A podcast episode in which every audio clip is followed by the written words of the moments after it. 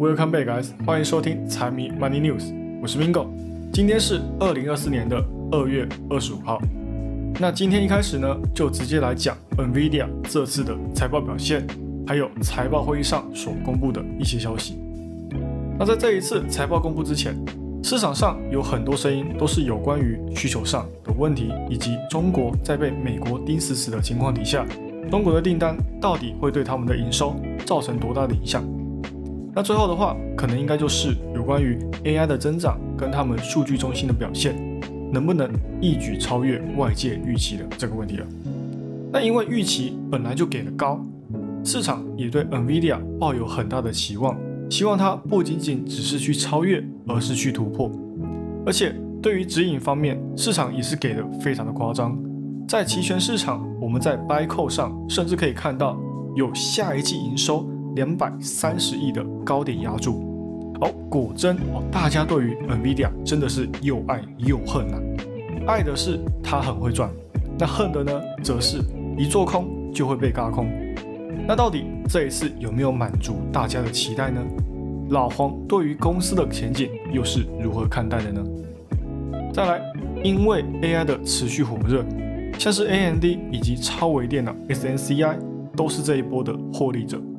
就连日本也跟着这一波的乐观情绪，再一次的回到回味已久的泡沫经济开始前的高点。那中国的话，几大股指，A 股沪深三百、深圳指上涨的态势也都还没有冷却下来。但是它跟日本那就差多了，一个是自由市场经济，加上年内即将加息的因素，那另外一个说好听一点哦，是预防恶意做空。那难听一点呢，就是。连股票卖出都会有证监会的盯上你，朝你头上扣一顶操弄市场的帽子。那当然，一般散户是不用担心的，因为证监会盯上的都会是那些大型机构的主要投资人。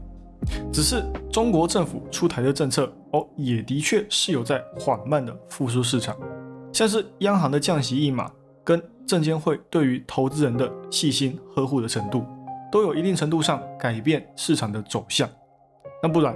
连续跌了三年的股市再继续摆烂下去，不要说外资了，中国人可能连自己看了都一眼嫌弃啊。那日本的话呢？哦，除了经济强硬之外，台积的作用也非常大，包括熊本厂的开幕跟还没有确定下来的第三座厂都有很大的炒作利益，还有他们自己的八家大型企业筹资办起来的 Rapidus。哦，虽然以目前的日本半导体的实际情况来讲，两纳米非常的悬，那加上他们还是跟 IBM 授权技术的，IBM 自己都多久没有量产半导体了？技术上我们就要先打一个问号了。还想要二五年试产，二七年量产，哦，这个梦哦，着实是做的有点大。但是哦，有梦最美，希望相随，毕竟两年就丢了一百二十亿进去。也要有点反应才是。好，那废话不多说，直接开始今天的节目。首先就先来说说 NVIDIA 这次的财报数据。哦，不得不说，它不仅超越，更是突破，完美的达到，并且还胜过了外界的预期。这季的表现真的只能说是极度优秀啊！季度营收上达到了两百二十二亿亿美元，环比增长百分之二十二。哦同比超幅度增长百分之两百六十五，高于外界预期的两百零六点二亿美，EPS 则是五点一五美，环比增长百分之二十八，同比也是超幅度增长了百分之四百八十六，哦，也高于预期的四点六四美。那毛利率的话呢，七十六点七，高于预期的七十五点四，比上一季稍微多了百分之一点七。但是跟去年同期的六十六点一，这相对比之下，立马就高下立判了。那自由现金流一百一十二点二亿美，同比十七点四，也是超出预期的一百零八点二亿。资金越多，代表公司越腾得出来空间，为下一代晶片做准备。那在细分业务内，Data Center 数据中心业务表现最为亮眼，收了一百八十四亿美，环比增长百分之二十七。同比超幅度增长百分之四百零九，高于预期的一百七十二点一亿美，需求旺旺叫就是 data center 所带动的。那游戏业务 gaming 呢？哦，则是收了二十九亿美，同比也上涨了百分之五十六。那其余业务的话，当然哦也有小幅度的上涨，但是如果要跟这两大业务来比较的话，真的是小到可以忽略啊。像是比较没有关注的汽车业务上，二点八一亿美哦，也超出预期的二点七二亿。那虽然说没有高过上一季的二点九四亿，但是在这一个这么亮眼的财报面前哦，这个缺点哦真的是小到不能再小了。那在财报会议上，老黄赵冠利先来灌一波鸡汤，告诉大家在 HPC 跟 AI 的帮助下，全球各地的公司对于本公司的晶片需求呢，真的是不求多只求有啊。至于外界好像都很担心有关需求上的问题。老黄也有特别回应，他告诉大家哦，不用去担心那么多，并且在他的再三保证之下，今年年底的订单都已经安排了稳妥了，需求还会一直持续到二零二五年或者是更久之后才会看到一个头，代表说这一两年哦，依旧没有人可以威胁到 NVIDIA 的领导地位哦。那虽然说他们也有受到一些产能上面的限制，但是供应瓶颈并没有问题。H 两百也开始释放他们的产量，年底呢还可以看到下一代晶片 B 一百的推出。然后对于上一季的交代，在营收上吹最多的就是自家的 Hopper GPU，也就是 H 一百系列啦，全都是因为现在的数据中心 data center 的需求非常的火爆的原因，乃至于订单最长都需要排到明年中期哦。那前瞻指引呢，NVIDIA 自己是预计会在第一季达到营收两百四十亿。那外界预期呢，则是两百二十一点七亿美。对，没有错，我强任我强，随外界怎么猜测，就是要高于你的预期。这同样也是 NVIDIA 的强悍之处哦。那毛利率呢，预计到年底会保持在百分之七十六点三到百分之七十七之间。运营成本会在二十五亿美。虽然在大涨之前的下跌，稍微猜测一下就可以知道。市场投资人并不是在担心 Nvidia 的财报达不到预期，而是利用财报先行出场获利入袋。但是我是相信啊，如果这一次的财报开得不够高，超越预期不够多的话，还是有可能会被市场所唾弃啊。毕竟在期权市场上，Puko 的买方压注都在两百三十亿美之间，乃至于更高哦，代表说市场对于它的期望是非常高的。那 GAP。跟非 GAP 的毛利率分别预计是百分之七十一点五跟七十二点五，稍微低于预期的七十五点五，算是一个小瑕疵。那运营费用的话呢，也分别是二十九点五跟二十，哦，算是中规中矩哦。那财报公布之后呢，虽然说一度有跳水，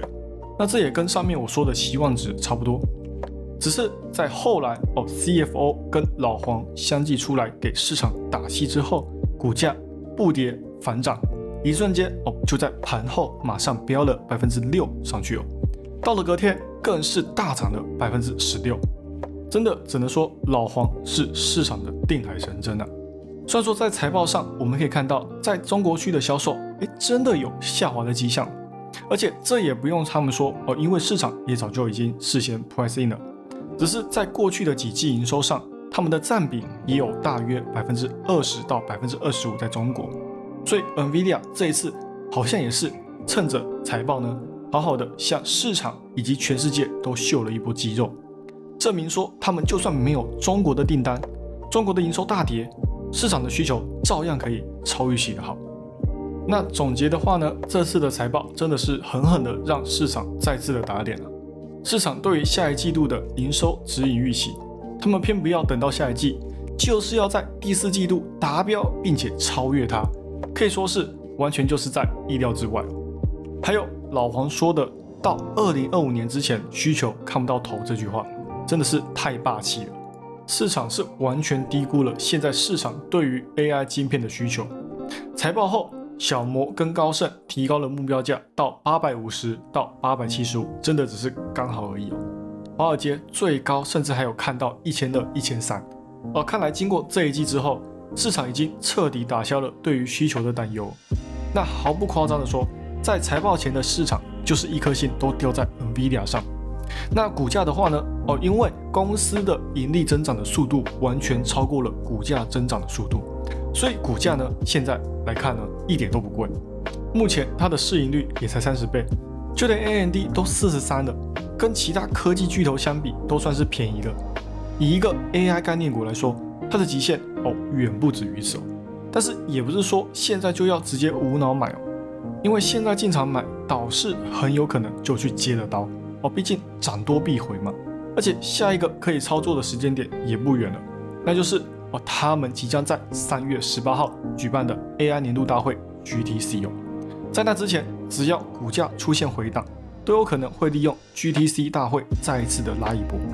而今年的重点哦，应该也不用多说吧，生成式 AI 跟机器人哦，这两个话题还会继续延烧下去哦。下一代晶片 B 一百的发布也是一大亮点。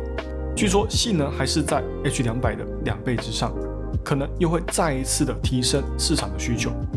像是 H 一百的火爆程度，H 两百的量产应该也不能完全满足啊。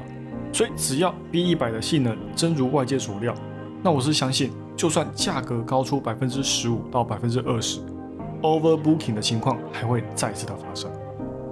那在星期四的大涨之中，哦，竟然大哥涨了，那也不能忘了小弟啊。半导体板块的暴力美学又让我们再一次看到了，包括上礼拜还在飙涨的 SNCI，在经历几天的回踩之后，又再一次的跳涨百分之三十三。哦，你不用说，我还以为它才是抬高市场的主角，结果没有想到，只是他们利用了 NVIDIA 的财报热潮，趁机宣布十五亿的可转换优先票据哦。虽然说有给就有舍，但是拿蒸发来当做反弹的要素，好像就有点站不住脚。所以我才会说，他们是利用 NVIDIA 来借机发力。那 AMD 的话也是一样，借力使力跳涨了百分之十，因为市场的高度预期以及对于 NVIDIA 的强劲需求，围绕在 NVIDIA 业绩的炒作，也让市场再一次的市值继续向上。只是市场也不是没有倒着走的哦，像是死不涨的 Intel 就是一个特立独行。就算它也推出了它的 AI 晶片，要对标 NVIDIA 跟 AMD，但是就是不被市场所买单，就跟特斯拉一样哦，明明屡屡在机器人跟 AI 上玩出新花样，市场硬是不承认他们就是 AI 股。那今天最后的话，我就来讲一下，在现在的各国大盘不是在创新高，就是在反弹向上的背景之下，宏观经济到底还重不重要？之前我有说过有关于日本加息跟美国降息彼此之间可能会有的走向嘛，但是其中造成大盘有底气继续上涨的，还是个股跟产业的表现，尤其是科技股。只是现在的市场会不会过于依赖科技股所带来的利好因素呢？这些大型科技巨头还能带领市场走多远？他们的盈利增速还能不能继续支撑乐观前景？这也不是代表说宏观经济已经不重要了，而是他们的影响力越来越弱了。那从这段时间市场对于降息预期的调整就可以看得出来，不管是降多少，什么时候降，幅度的调整好像都跟市场无关一样。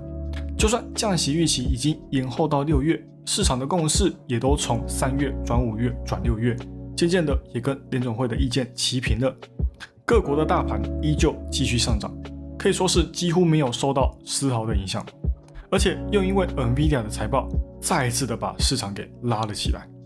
那既然只要他们不出现大跌，市场就很难出现大幅度的下跌，是不是也代表说他们除了是左右市场的关键之外，同样也是随时会引爆的风险呢？那根据吉邦给出的估值角度，七大巨头的市盈率还处在大约三十五倍左右。虽然说远远超过大盘的十六倍，但是照他们的盈利增速来看，却平均都超过了百分之二十。那这样子看下来，高科技的市盈率就会显得诶很有理哦。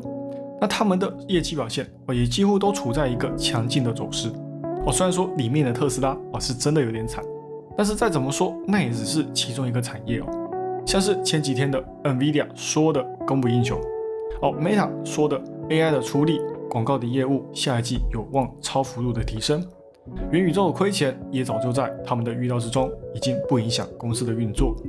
微软跟亚马逊也不遑多让，而 Azure 跟 AWS 云业务都有增速提升的迹象。广告业务也都在吃 AI 带来的红利。Google 跟苹果哦，虽然说两者在 AI 的表现没有那么亮眼，但是就技术水平来看，依旧不容置疑。虽然说 Google 的 Gemini 哦，最近因为有一些问题哦，把它自己给搞臭了。